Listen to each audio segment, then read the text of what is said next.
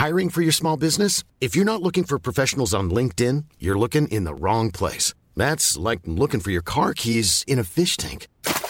LinkedIn helps you hire professionals you can't find anywhere else, even those who aren't actively searching for a new job but might be open to the perfect role. In a given month, over 70% of LinkedIn users don't even visit other leading job sites. So start looking in the right place. With LinkedIn, you can hire professionals like a professional. Post your free job on linkedin.com slash people today.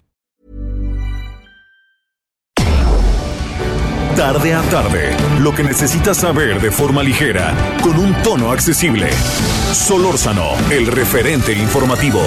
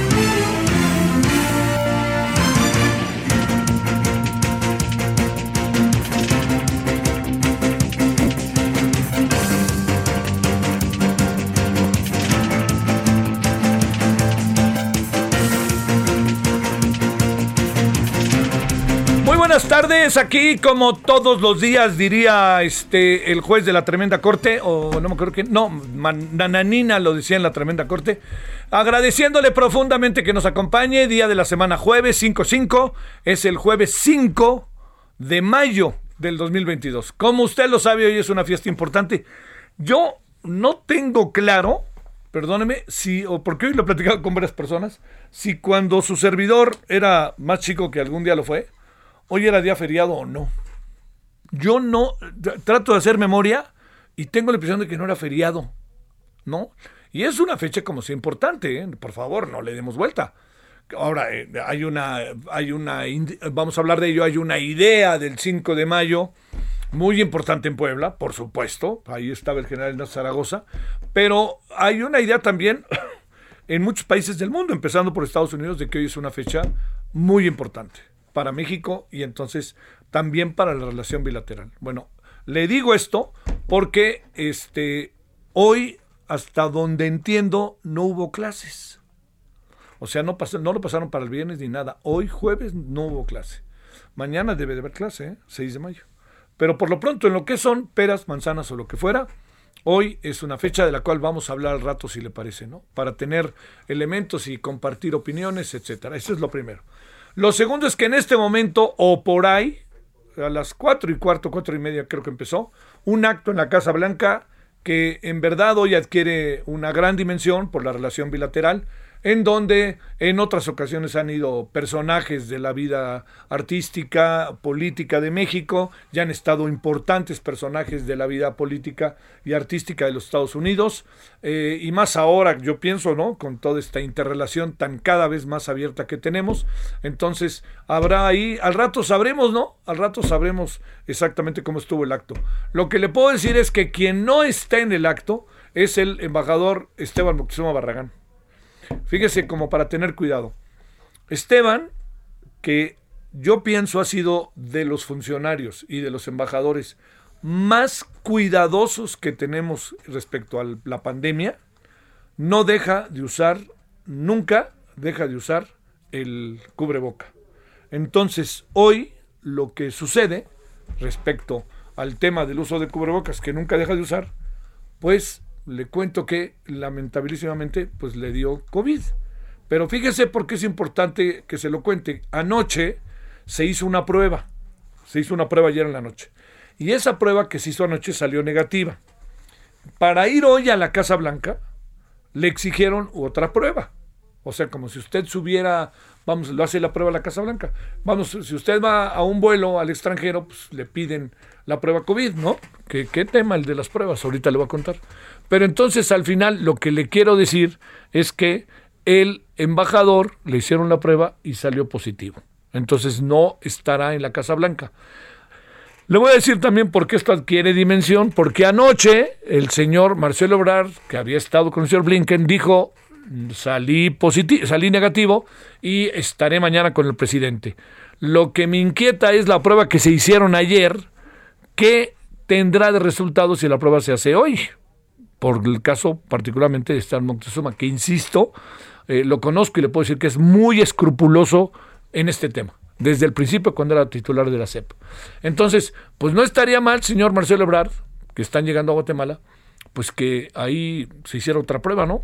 Sobre todo, pues, porque luego también, ¿no? El presidente no se bocas para nada, ya sabe, ¿no? Eso, eso. Entonces, pues, tener el mayor cuidado, tener el mayor cuidado. Yo espero que no estén por ningún motivo contagiados, se lo digo sinceramente, por ningún motivo contagiado. Bueno, ese es el segundo tema. Es el primer tema, así, conjunto. El, segundo tema, yo la verdad me, preguntaron hoy que qué pienso de un lío que hay entre un periodista y un personaje de la vida artística, creo que digo bien. Pues la verdad no sé lo que pasó, sé que está en las redes, este, cada quien trae su versión, pero pues este, hay una sola cosa que me llamó la atención, ¿no? lo, expedito que actuó la Comisión Nacional de Derechos Humanos. Ahí sí fue lo, único que, que, planteo, este, eh, se lo digo, este, eh, digamos, porque ese es un asunto en donde, pues naturalmente en las redes dijeron, la Comisión este, se echa para adelante con este asunto, con este tema, con esta bronca, con este incidente, como la quiero ver, pero va a vuelta de rueda con otros asuntos o ni se mete. Y aparece el caso de los niños con cáncer, ¿no? Que ni siquiera manda una recomendación al gobierno. Entonces, bueno, ahí lo pongo, pero no en contra de el, del que mandó, la, el que presentó su, este, su inconformidad ante la comisión, ¿no? Está en su derecho, sino más bien en cómo reacciona la comisión, ¿no? Ahí sí, la verdad que no. Pues ojalá se arreglen y ojalá esto pase rápido, y si no, pues forma parte del ambiente que estamos viviendo y no muchas, muchas vueltas no le doy. Tercer asunto de esta tarde. Mire, hoy la Organización Mundial de la Salud mandó una, presentó un reporte es un reporte que, yo creo que por muchos, por muchas circunstancias es un reporte que vale la pena atender. A ver, primero, la Organización Mundial de la Salud plantea que puede haber 15 millones de personas fallecidas en el mundo por el COVID. Oiga, es un chorro, perdóneme. No, es que somos 7 mil millones. Oh, pero esto siempre es exponencial por las personas que se pudieron contagiar, por las personas que perdieron familiares, entonces se abre así el mundo, ¿no? ¡Pum! Y esto se habla de muertes directas o indirectas. Las directas es que le dio COVID, lamentablemente, a la persona y falleció. No hubo manera de sacarla. Y la segunda son las muertes indirectas, que tienen que ver por enfermedades que no se pudieron atender por la emergencia sanitaria. Entonces ahí tenemos, en el caso de México, 625 mil personas fallecidas. Eh, el gobierno, esto es muy importante, ¿eh? el gobierno había dicho que seguramente son más de las que oficialmente se contaban cotidianamente y que ahora deben andar arriba de los 325 mil, 340 mil personas. Entonces, eso significa que el, para el gobierno no es una cifra que le vaya eventualmente a sorprender. Habrá que ver si la cifra la están imaginando ahí o más bien juegan todo, todo esto está estrictamente, están muertos de COVID y están de entonces 300 y tantos mil y los otros a lo mejor encuentran explicaciones que no sé cómo las van a encontrar, pero encuentran explicaciones. El, el informe, el informe de la Organización Mundial de la Salud, fíjese que yo creo que nos coloca en una coyuntura que me parece sumamente relevante. Estamos llegando al momento en donde ha llegado poco a poco el día de los balances. Ha llegado poco a poco el día en donde tenemos que analizar lo que el gobierno mexicano diseñó como estrategia.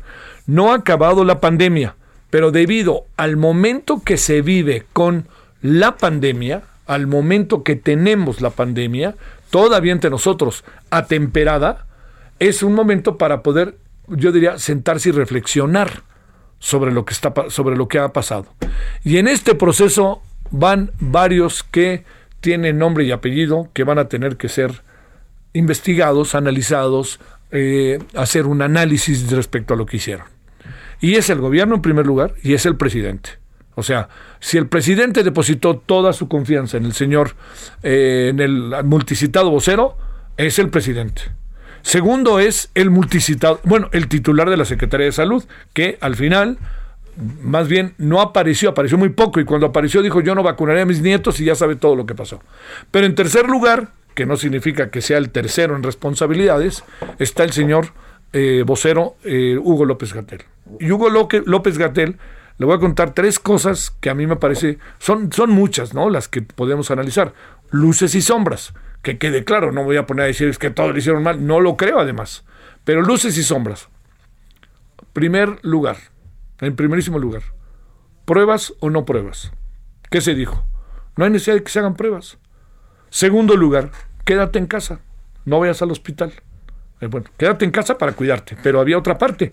No hay necesidad de que vengan al hospital. Si se sienten es una gripita, ¿no? El presidente lo dijo, ¿no? Este segundo asunto a mí me parece particularmente delicado, porque mucha gente acabó falleciendo en su casa. Y esto, o si no falleció, acuérdese, no generalizo. Dejaron a sus familiares en la puerta materialmente del hospital porque no los atendían. Esto se suma a un tercer asunto para, para ir analizando, porque ya estamos ahorita con un poquito de más pausa que podemos saber lo que hicimos bien y lo que hicimos mal. Pero el tercer asunto, el personal de salud. De una manera muy extraña, el personal de salud no fue vacunado, particularmente quienes pertenecen al sector privado. Yo no sé si aquí había una cuestión político-ideológica, no tengo la más pálida idea, pero lo único que sí le puedo decir es que lo que pasó es que eso fue ocasión para que México fuera el primer país del mundo con más muertes de su personal de salud. Y ni hablar. No les gusta Laurian, Jiménez, ¿no? Fibier. No les gusta. Pues bueno, pues no les gusta. Pero lean lo que dice.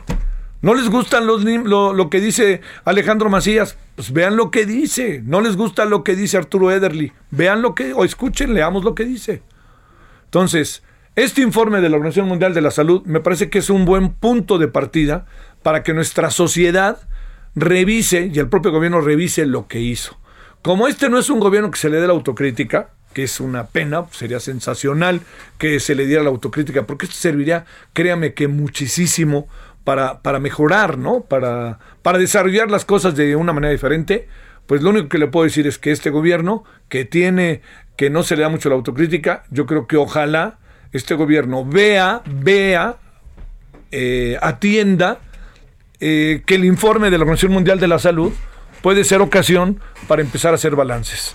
Y le diría una última cosa. En este informe, que lo he leído a detalle, el gobierno de la India no está de acuerdo con, los números. Es probable que el gobierno mexicano pueda decir algo similar, ¿no? Pero aquí la gran clave del asunto está en que el gobierno, la información de la Organización Mundial de la Salud no sale de un conteo aleatorio, sale de investigaciones que diferentes instituciones de educación superior en el mundo, universidades, investigadores, organizaciones llevan efecto. Entonces, hay, ahora sí que hay, hay, ahí le dejo el asunto para que lo vayamos pensando. Pero mi opinión es que el informe de la Organización Mundial de la Salud nos debe de servir para empezar a hacer balances de lo que se hizo. No hubo suficientes pruebas y cuando se fue fue tarde. El gobierno de la Ciudad de México se fue por su propia ruta y quizá por eso le fue bien a los capitalinos. Es un decir bien, por supuesto, ¿no? Segundo, no se atendió, no se vacunó, no se estuvo ahí haciendo pruebas al personal de salud y el personal de salud sufría y cuántos lamentablemente fallecieron y perdieron la vida. Y tercero, todo el proceso de vacunación en algunas comunidades fue muy bueno, pero en otras, pues bueno, ya tenemos ahora hasta vacunas este, que, han que, que están por caducir. Bueno, todo esto, quiero ser enfático, lo, planteo como una forma de autocrítica, como una forma de ver las cosas de la mejor manera y de la manera más, este, me atrevo a decir, como más clara, ¿no? Para poder ver exactamente lo que vivimos a lo largo de estos más de dos años.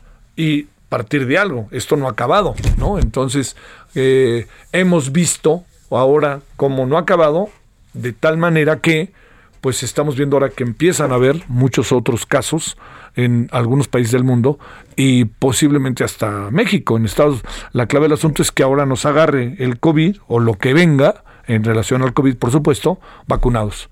Entonces, tres vacunas, y los que no nos hemos puesto la cuarta, la cuarta díganos dónde y vamos inmediatamente a ponernos la cuarta vacuna, que es el reforzamiento, un reforzamiento más, y asumir, por lo, que dicen los especialistas, que el año que entra, bueno, que más bien cada año a lo mejor tenemos que pasar a vacunarnos. Y si es así, pues vacunémonos, ¿no? Y hagamos el hábito. Y hay muchas cosas que, en el caso del COVID en México, dejó mucho que desear el sistema de salud por, la, por el intento de reorganización que ha hecho el gobierno y que perdió estructuras que estaban funcionando mucho, muy bien a lo largo de décadas, ¿no? Diría yo, desde época muy atrás, pero también desde la época del doctor Kumate que hizo todo un planteamiento respecto a las vacunas formidable. Bueno, estamos a las 17.15 en Hora del Centro agradeciéndole a su servidor Javier Solórzano. ¿Le parece? Vamos con los asuntos de este día en el día jueves. Solórzano, el referente informativo.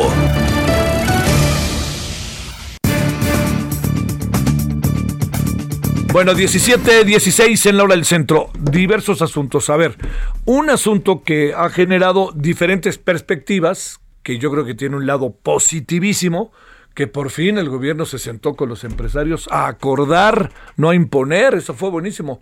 Pero, pero, pero, a lo mejor los acuerdos no son exactamente los mejores que se puede llegar. Vamos a ver, ¿no? Ayer hablamos con Luis Fonserrada, eh, hablamos también con Pedro Tello ayer y hoy le hemos pedido a Gabriela Siller Pagasa, directora de análisis económico en Grupo Financiero Base, que esté con usted y con nosotros y que nos diga cómo lo ve. Gabriela, muy buenas tardes, ¿cómo has estado? Muy bien, muy buenas tardes, Javier, muy bien. ¿Y tú cómo estás? Todo bien y gracias que estás con nosotros. A ver, digamos, en, estos, eh, como punto, como saque, ¿no? Como luego se dice, ¿Qué ves de, esta, eh, de este acuerdo, de este paquete contra la inflación y la carestía?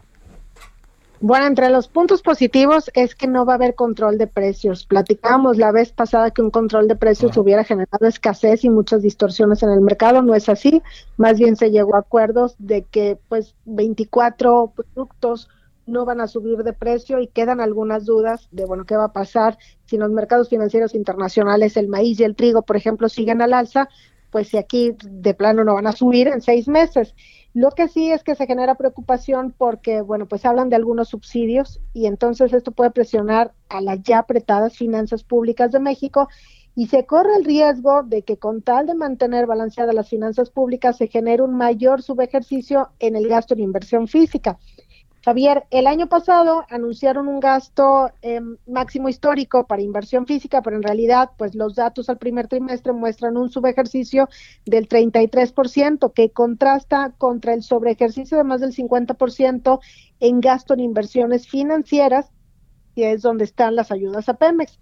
Entonces, estos subsidios, eh, pudiéramos decir, ok, bueno, pues se ven desde el punto de vista positivo, pero no van a tener un impacto tan fuerte sobre la inflación, pero por el otro lado sí pueden presionar más a las finanzas públicas y se corre el riesgo de que dejen a un lado el gasto en inversión física, lo que en realidad pues pudiera provocar un mayor crecimiento económico y con esto pues el gobierno, en lugar de estar impulsando el crecimiento, lo estaría frenando. Entre los puntos positivos, de lo que mencionó o de lo que propone el gobierno es quitar los aranceles, porque ahí definitivamente pues que sí va a haber una ayuda y se verá reflejado, pero de una sola vez en la inflación. No es que la inflación vaya a seguir bajando por eso, porque hay que recordar que la inflación es la tasa de crecimiento de los precios. Entonces, si llega a bajar un precio, pues es de una sola vez y punto, se acabó. A ver, a ver, a ver, a ver. Este, eh, se ha reconocido que no que no tenemos en este momento eh, una, eh, digamos, como, como, mucha claridad eh, respecto a lo que puede suceder como resultados concretos en el tiempo. ¿Qué, podría ser un elemento para saber cómo estamos? A ver, ¿ha servido o no ha servido el acuerdo? de saber cómo estamos, si ha servido o no ha servido el acuerdo. Yo creo que se va a ver por una parte cuánto han subido los precios de las materias primas a nivel internacional, particularmente de los granos, donde pues algunos de ellos están incluidos entre estos productos. Ver qué ha pasado también con los márgenes de las empresas, que seguramente van a disminuir, pero que, bueno, pues a lo mejor sea por un tiempo y que estas empresas no detengan tampoco inversión. Y por otra parte también, qué tanto los subsidios anunciados van a generar presión sobre las finanzas públicas, porque dijo el gobierno que, bueno, pues esto se va a subsanar con los excedentes petroleros, pero hay que recordar que también están los estímulos sobre el precio de la gasolina y entonces como que ya es mucho lo que se le está cargando a los excedentes petroleros y probablemente no vaya a ser suficiente y entonces se tenga que echar mano o dejar de lado otro tipo de gasto de gobierno que sí generaría un mayor crecimiento económico. Entonces, iba a haber un impacto sobre la inflación, pero no creemos que vaya a ser tan significativo. Vaya, estamos viendo una inflación a la primera quincena de abril en 7.72%, pero con esto no creemos que la inflación pudiera bajar más allá del 7%, por ejemplo. Más bien vemos que sería hasta ahí y como quiera, eso era lo que se tenía contemplado en un escenario neutral, en un escenario pues más pesimista, en donde se siguen viendo presiones inflacionarias, la inflación pudiera subir al 8%, y en un escenario muy pesimista, en donde, por ejemplo, el precio del petróleo pudiera alcanzar nuevamente 120 o 130 dólares por barril, la inflación en México tocaría un nivel de 10%, pero eso es un escenario con menor probabilidad de ocurrencia allá. Entonces, sí va a tener un impacto sobre la inflación. Sin embargo, hay que recordar que pues la inflación se calcula a partir de casi 300 productos que están en el índice nacional de precios al consumidor, por lo que pues obviamente sí hay un impacto con 24, pero no de manera significativa, pero pues también hay que tomar en cuenta los recursos que se están aplicando ahí y qué otra cosa se pudieran haber hecho con esos recursos, es decir, el costo de oportunidad. Y qué pasa más adelante también con las finanzas públicas, porque pues está lo de los estímulos al precio de la gasolina, están ahora estos subsidios, están las ayudas a Pemex también y la bola de nieve que se están haciendo con las pensiones. Y yo creo que esto a la larga, si no se corrige el camino en las finanzas públicas, sí puede llevar a una crisis, sobre todo lo que tiene que ver con lo fiscal. A ver, este, eh, aquí hay algo que se, que se cruza, digamos, que también hay, hay, fuertes cantidades de dinero en el tema de los subsidios, ¿no? Estoy pensando particularmente en la gasolina. ¿Eso qué tanto puede afectar o qué puede suceder en todo el marco de, el, de, de todas las variables que se cruzan? Fíjate que si continuaran los subsidios a la gasolina o los estímulos, que es sobre el IEPS y el estímulo adicional con el que pagan menos impuestos los importadores privados y Pemex, si se mantuvieran el resto del año, esto sería equivalente a 7, eh, de los ingresos presupuestarios actuales o alrededor de 1.7% del Producto Interno Bruto. Y esto, si bien esto obviamente ayuda al precio de la gasolina, hay dos cosas, ¿no? Que, que pudiéramos decir, pues como que, que, que, no son de lo mejor uno, porque pues no ayudan a quien menos tiene y por otra parte pues también contemplar que con ese 1.7% de recursos sobre el Producto Interno Bruto, si se generara un gasto público en inversión física, es decir, recarpeteo de carreteras y demás, como estaba propuesto este año, pues entonces el crecimiento no sería de 1.5, sino sería de 3.2%. Y aunque estuviéramos viendo una inflación de 7.72%, 8%, pues la verdad es que sería muy distinto con una economía que está creciendo a un paso del 3%, porque esto se vería reflejado en la creación de empleo, en el incremento sostenido en los salarios pero si por otra parte, pues estos recursos se utilizan para el precio de la gasolina, vemos, ok, sí tiene un impacto, pero no se han utilizado los recursos de la manera más eficiente posible. Oye, ¿por qué razón este pusiste los índices de precios y cotizaciones ahí en el mundo hace ratito en tu en tu tweet? ¿Qué es lo que alcanzas a apreciar? Ah, bueno, eh, subí varias cosas. Hoy subí lo de la inflación alrededor del mundo, mm. donde pues la inflación no es un problema exclusivo de la economía mexicana. La inflación es importada y esta y empezó primero con la desarticulación provocada por la pandemia y se decía que iba a ser transitoria porque se veía que la pandemia iba a, iba a durar unos cuantos meses, ¿no? Pero pues vemos que la pandemia no ha sido nada transitoria y que además pues se le agrega el componente de la guerra, donde Rusia y Ucrania son grandes productores de materias primas y esto desafortunadamente pues sigue causando volatilidad en los precios internacionales de materias primas como el maíz, el trigo, este, el petróleo, por ejemplo, y todo esto sigue presionando al alza la inflación, entonces no se ve que la inflación vaya a disminuir rápidamente. Llama la atención entre los países el caso de Turquía, donde tienen una inflación de más del 60% al consumidor, Pero Turquía es un país en donde el Banco Central no es autónomo. Ay, perdón, ya me comí el tiempo, ¿verdad? Sí, no, no, pero a ver, si quieres, este, ¿por qué no la semana que entra vemos los primeros resultados que tiene que ver también en la relevancia que haya habido un acuerdo muy limitado, pero un acuerdo al fin y al cabo? Gabriela, te mando un gran saludo y mi agradecimiento. Igualmente, Javier, muchas gracias a ti, un abrazo. Gracias para ti. Pausa.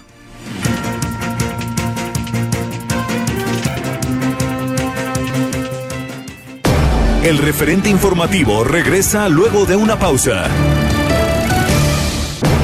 Estamos de regreso con el referente informativo. En el I'm Sandra, and I'm just the professional your small business was looking for. But you didn't hire me because you didn't use LinkedIn jobs. LinkedIn has professionals you can't find anywhere else, including those who aren't actively looking for a new job but might be open to the perfect role, like me. In a given month, over 70% of LinkedIn users don't visit other leading job sites. So if you're not looking on LinkedIn, you'll miss out on great candidates like Sandra. Start hiring professionals like a professional. Post your free job on linkedin.com/people today. Gerente informativo, le presentamos información relevante. Suministro de agua con fines de uso doméstico está garantizado pese a bajo nivel de presas. Diputados hacen formal solicitud para conocer el último reporte de DNV sobre la línea 12. Ernestina Godoy reporta avances en el combate a la violencia contra las mujeres en Ciudad de México. En Puebla se han recuperado 2.3 millones de litros de combustible, asegura Sedena. Agresor de la colonia Roma ya fue vinculado a proceso, lo acusan de intento de homicidio. Semovi analiza cambios a tarifas para inhibir el uso del automóvil en la Ciudad de México. Según cálculos de la Organización Mundial de la Salud, la pandemia de COVID-19 ha dejado cerca de 15 millones de muertos en todo el mundo. Reactivarán clases en Sultepec tras ataque armado, anuncia Seduc. Con agua asegura que no hay agua en una tercera parte de acuíferos. Esperamos sus comentarios y opiniones en Twitter. Arroba Javier Solórzano. Arroba Javier Solórzano. Que reviva la Feria de Puebla del 28 de abril al 15 de mayo. Conciertos de talla internacional en el Teatro del Pueblo, toros en el relicario, gastronomía y más. Consulta feria.puebla.go.mx y redes sociales. Que reviva la Feria de Puebla. Solórzano, el referente informativo.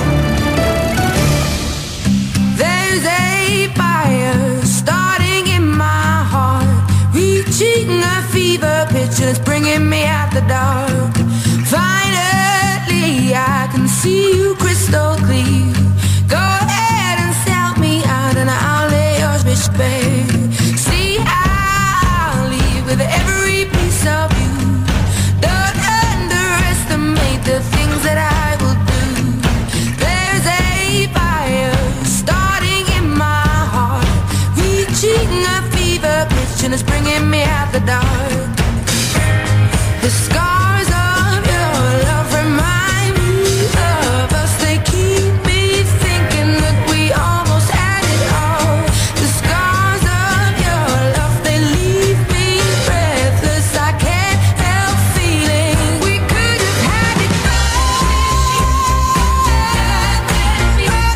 Muy, famosa Rolling in the Deep. O sea, vámonos a las profundidades. Eh, Adele, y esto se debe a que la señorita Adele, que se convirtió en un personaje eh, en la Gran Bretaña y en el mundo, está cumpliendo hoy años, 34 años. Bueno, eh, déjeme, déjeme decirle que de nuevo los temas de los asesinatos a los periodistas entre nosotros. Eh, el periodista Luis Enrique Ramírez Ramos fue encontrado asesinado la mañana de hoy en el ejido Ranchito, esto allá en Culiacán. De acuerdo con fuentes de la Fiscalía General del Estado, el periodista se encontraba privado de la libertad desde ayer por la noche. Y esto le da una idea de Sinaloa, ojo, Culiacán, ojo, este, se encontraba privado de la libertad desde anoche. De acuerdo con los datos proporcionados, a las de de las 10 de la noche, salió de su casa en la colonia Morelos y caminando se dirigió hacia un expendio ubicado en la esquina de Juan de Dios Bates y Guadalupe Victoria. En ese lugar se encontraban unos hombres armados con los que el periodista se hizo de palabras y lo privaron de su libertad.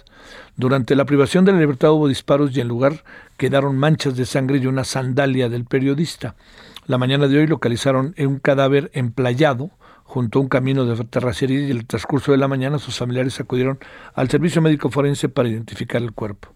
La Fiscalía General del Estado, Sala Fiscal, rectificó, Sara Bruna Quiñones Estrada confirmó el asunto. Este personal de la Fiscalía señala que hasta el momento no se han establecido las causas de su muerte, todavía no ha concluido la autopsia.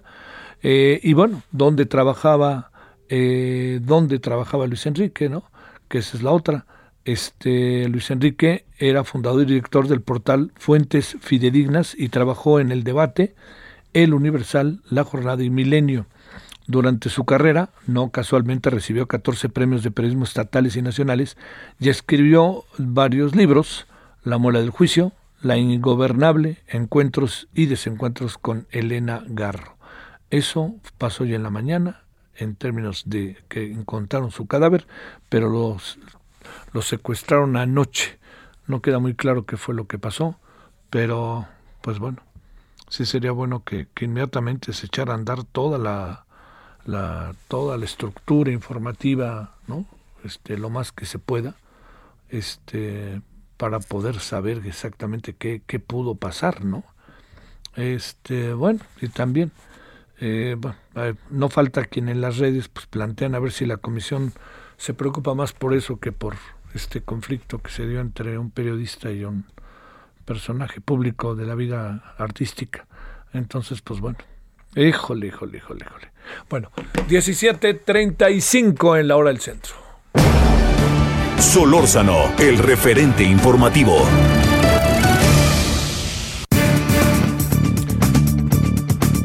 Bueno, le quiero agradecer al ingeniero Eduardo Ramírez Cato, especialista en infraestructura ferroviaria. Ingeniero, ¿cómo has estado? Muchas gracias.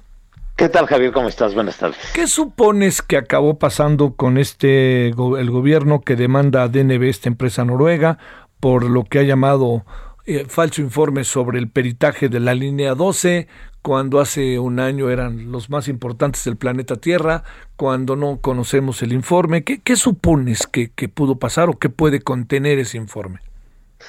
Que solamente continuando con la línea informativa que seguía DNB, eh, que hizo un trabajo muy profesional, sobre todo en su segundo informe, cuando ya recibe todos los resultados del laboratorio de materiales con todas las especialidades de ingeniería involucradas, y menciona también que hay un vuelo en dron en el 2019 que ya había indicado una deformación muy pronunciada en ese tramo, concretamente el colapsado, pues que el, el, informe final, el informe causa raíz, pues iba a abarcar tanto el diseño como la construcción, como los materiales y por supuesto también el mantenimiento.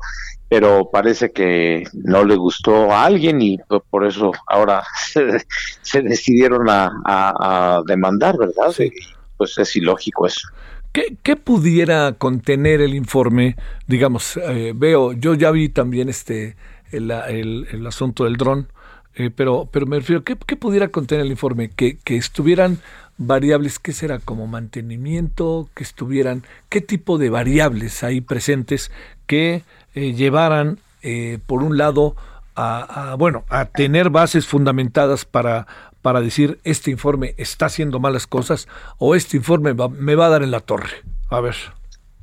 Mira, eh, es muy sencillo. Los, los puentes o, las estructuras como las del metro eh, que llevan traves, pues necesitan una revisión, a pesar de que sean de acero, no quiere decir que son perennes y que no sufren eh, eh, algún por el tipo de carga que soportan. Hay que revisarlas y en ferrocarriles al menos cada vez al año hay que hacer una revisión detallada de las estructuras Parece, parece, no hay claridad porque entre las investigaciones que mandó hacer la Fiscalía General de la de, General de Justicia de la Ciudad de México y el informe de DNB, pues bueno, existen eh, eh, eh, recomendaciones del constructor en cuanto a los procedimientos que se deben de seguir para el mantenimiento y entre ellos estaba el manual de, de revisión que incluía levantamientos topográficos a detalle cada año estos, si se hicieron, pues nadie detectó que había un problema cuando ya los drones manifiestan una, una deformación permanente de tres pulgadas en el claro colapsado. Y por otro lado, eh, si hicieron caso, pues eh, hubo gente inexperta que no supo la trascendencia. Había, adicional a los drones, ya había otras dos señales que indicaban que había problemas en ese claro, como era la deformación del, del diafragma central, que ya estaba doblado, y, y, eso no se coloca de origen doblado, ¿verdad? Eso, alguien, alguien provocó el, el, que, el que estuviera así o algo, y también había eflorescencias, es decir, escurrimientos de las tabletas prefabricadas, ya se veían ahí manchas de agua, digamos, como salitre. Bueno, todas esas indicaciones es la manera en que los materiales nos indican algo me está pasando, algo estoy sintiendo mal. Siempre lo he ejemplificado como el niño que llega del colegio y tiene los ojos llorosos y pues si los papás le preguntan qué es lo que tienes, pues él empieza a decirte, pues me duele la cabeza o me duele la espalda y ya uno detecta que tiene temperatura. Pero si no se le pregunta o si no se sabe interpretar esos signos, pues lógicamente las estructuras colapsan, los niños se enferman, ese es equivalente. Oye, ¿qué, este, esta, este video, ¿quién lo hizo? y bueno, por ahí cuentan que lo filtraron trabajadores del metro, pero ¿quién lo habrá hecho?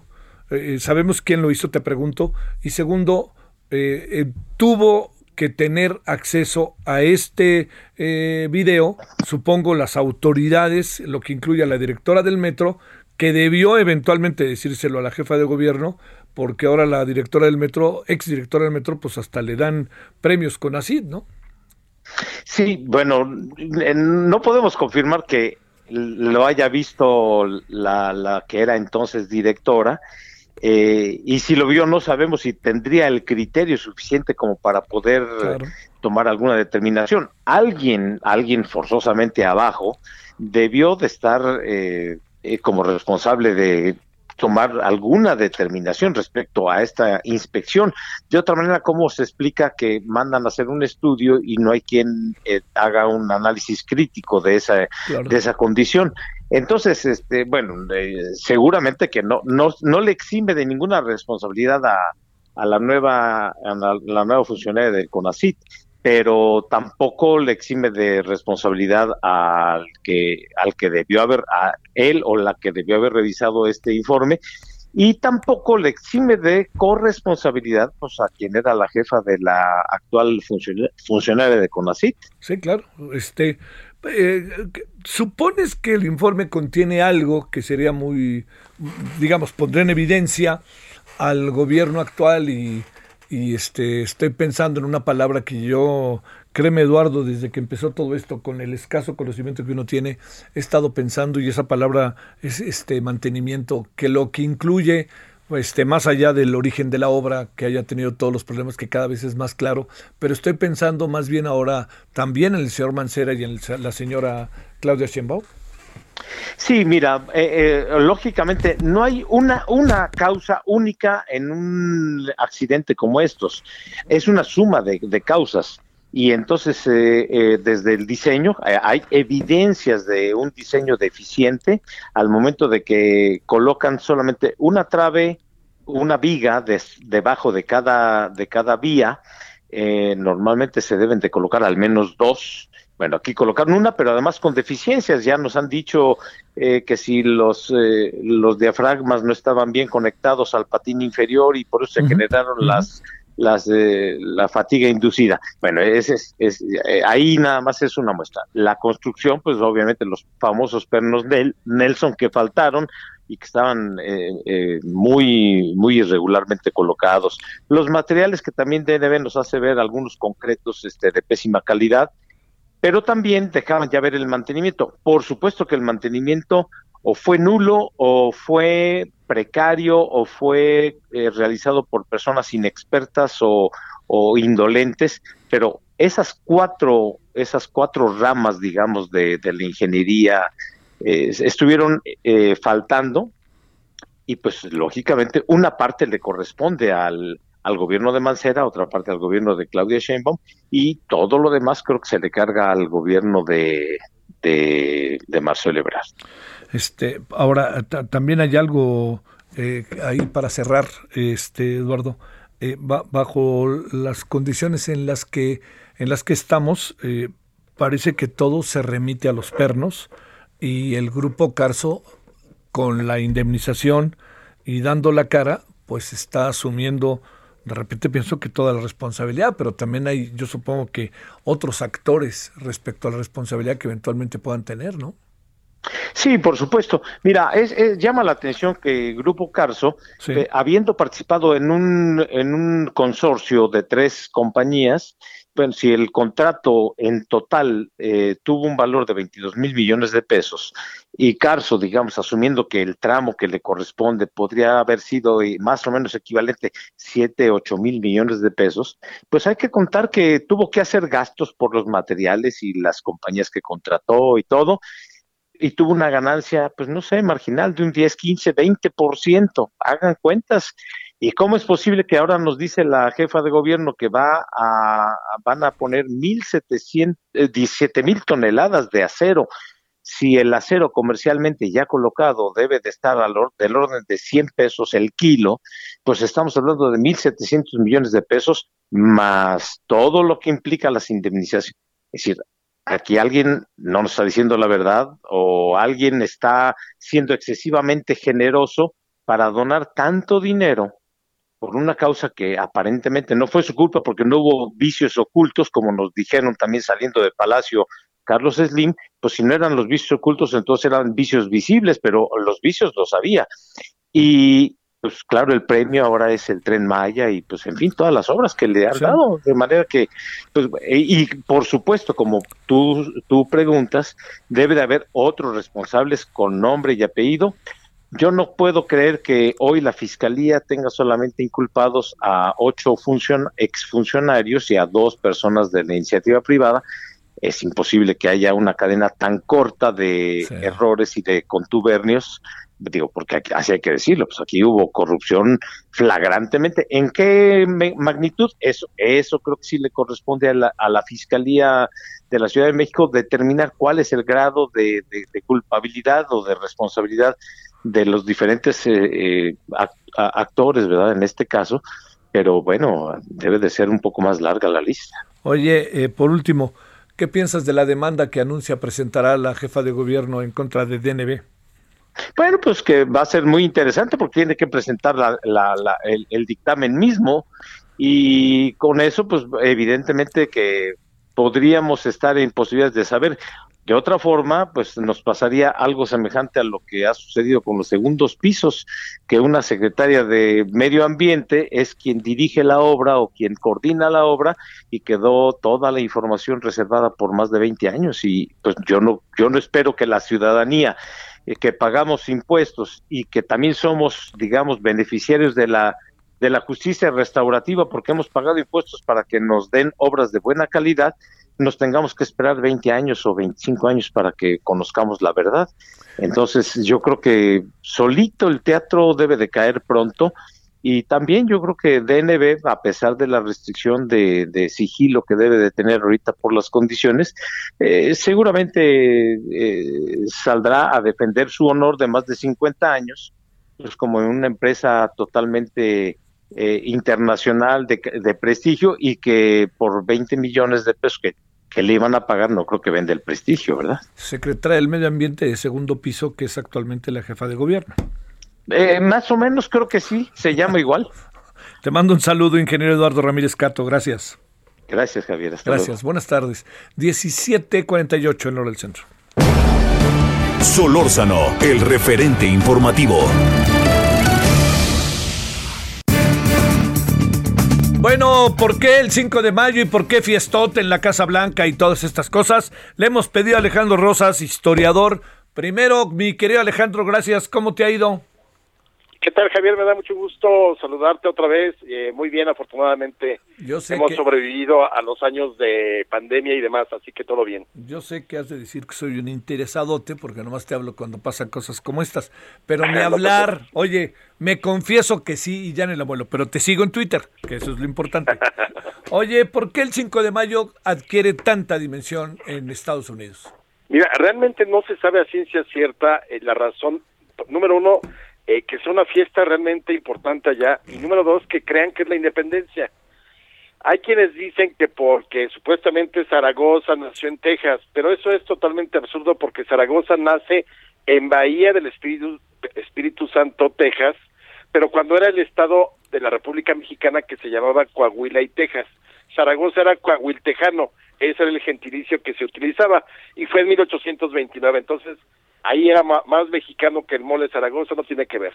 Luego, eh, yo tengo una teoría, pero esa es una teoría solamente mía. Fíjate que eh, Juárez, a lo largo de toda la intervención francesa que empieza con este asunto de la batalla del 5 de mayo y termina hasta 1867, cuando finalmente son derrotados los franceses y Maximiliano, a lo largo de esos cinco años siempre estuvo diciendo que México estaba peleando su segunda independencia.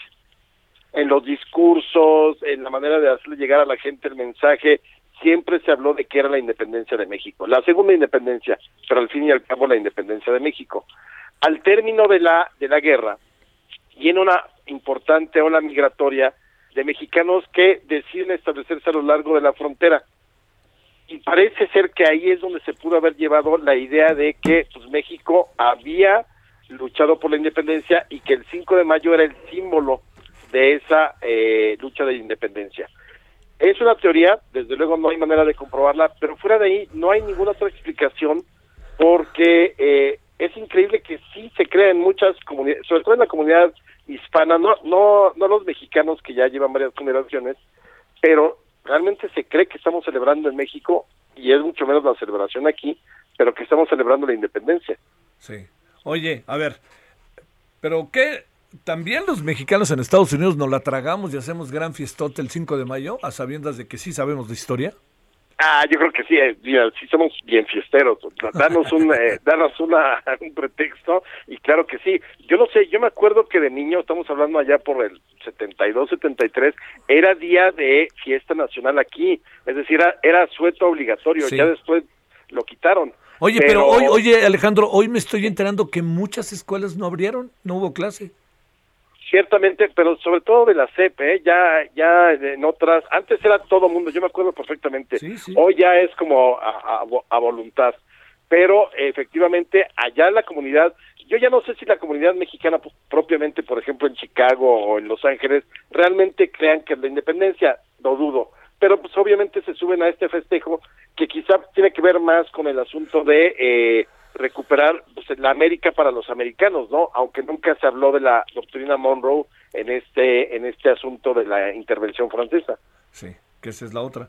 Oye, este, eh, y le ganamos a los franceses, pero luego regresaron, ¿verdad? Sí, pero fíjate que eh, lo, lo padre de la historia es que hay que verlo como proceso. A ver. Para mí, eh, digo, podemos decir es que es la victoria, la típica donde ganas y luego te, te ganan. Pero yo creo que eh, si lo vemos eh, desde otra perspectiva, sí fue una gran victoria por lo siguiente. Para Napoleón III, él hizo sus cuentas alegres con que estaría ocupando la Ciudad de México en mayo de 1862 y se le retrasó un año toda la intervención, toda la invasión, se le retrasó un año, que eso fue un gasto increíblemente alto para el erario francés, tanto así que por eso no resistió pasados tres, cuatro años y tuvo que retirar las tropas. Entonces yo creo que la victoria, el haber retrasado un año la intervención francesa y sobre todo todo lo que significó en gastos, en traer muchos más hombres, porque eh, los que enfrentan Zaragoza son seis mil. Al año siguiente ya había 28 mil franceses en México, eh, que evidentemente alguien tenía que pagarle lo de con los recursos. Creo que la batalla lo que significó fue un golpe a las finanzas eh, del erario de Francia y eso significó a la larga que no pudieran sostener al imperio de Maximiliano. Mira, eso, eso, eso por lo menos nos hace ver que una victoria que luego se hizo derrota convirtió con- y acabó terminando por ser una victoria. Claro, claro. Oye, este, pero sí se emocionan en Estados Unidos. Ahorita estaba viendo las escenas en la Casa Blanca, fiestota, ¿eh, Alejandro? Es, es increíble y, y- y verdaderamente habría que buscar ahí que los orígenes, porque que en la Casa Blanca eh, no, es- no estás hablando pues, en las, eh, de, de las grandes comunidades de mexicanos o de hispanos que están ya desde hace mucho tiempo en Chicago, en Nueva York, es la Casa Blanca, o sea, yo no me imagino una fiesta en México, en Palacio Nacional, celebrando, por ejemplo, el 4 de julio Claro. o, o- o el día de la victoria en Europa, cuando eh, 8 de mayo del 45, o no sé. Y es increíble que sí se celebre. Yo no creo que tengan muy, idea muy clara de qué sucedió realmente el 5 de mayo de 1862. Alejandro, que tengas buena tarde y te agradezco mucho que hayas estado con nosotros. Querido Javier, muchas gracias. Y ya sabes que aquí cuando quieras, ah, con todo gusto, me encanta platicar contigo y hablar de historia además. Bueno, luego parezco medio engorroso, pero este, Eh, no, te nada. queda de otra. Tú háblame y aquí platicamos. Gracias, Alejandro. Buenas tardes. Abrazo. Oiga, nos vamos. Vamos a hablar de la línea 12. A ver exactamente qué pasa con este informe de DNB. Me parece importante. Vamos a hablar con, eh, vamos a hablar con eh, este, la inseguridad en las carreteras y vamos a hablar con Alejandro Ope. Y sabe que, pues estas 625 mil personas que dice la OMS que hasta hoy han fallecido en México directa o indirectamente por el COVID. Oiga, hay tarde, pásela bien. Ha hecho calor hoy otra vez, ¿no? Mucho, ¿no? Bueno, pásela bien. Eh, adiós. Hasta aquí, Solórzano, el referente informativo.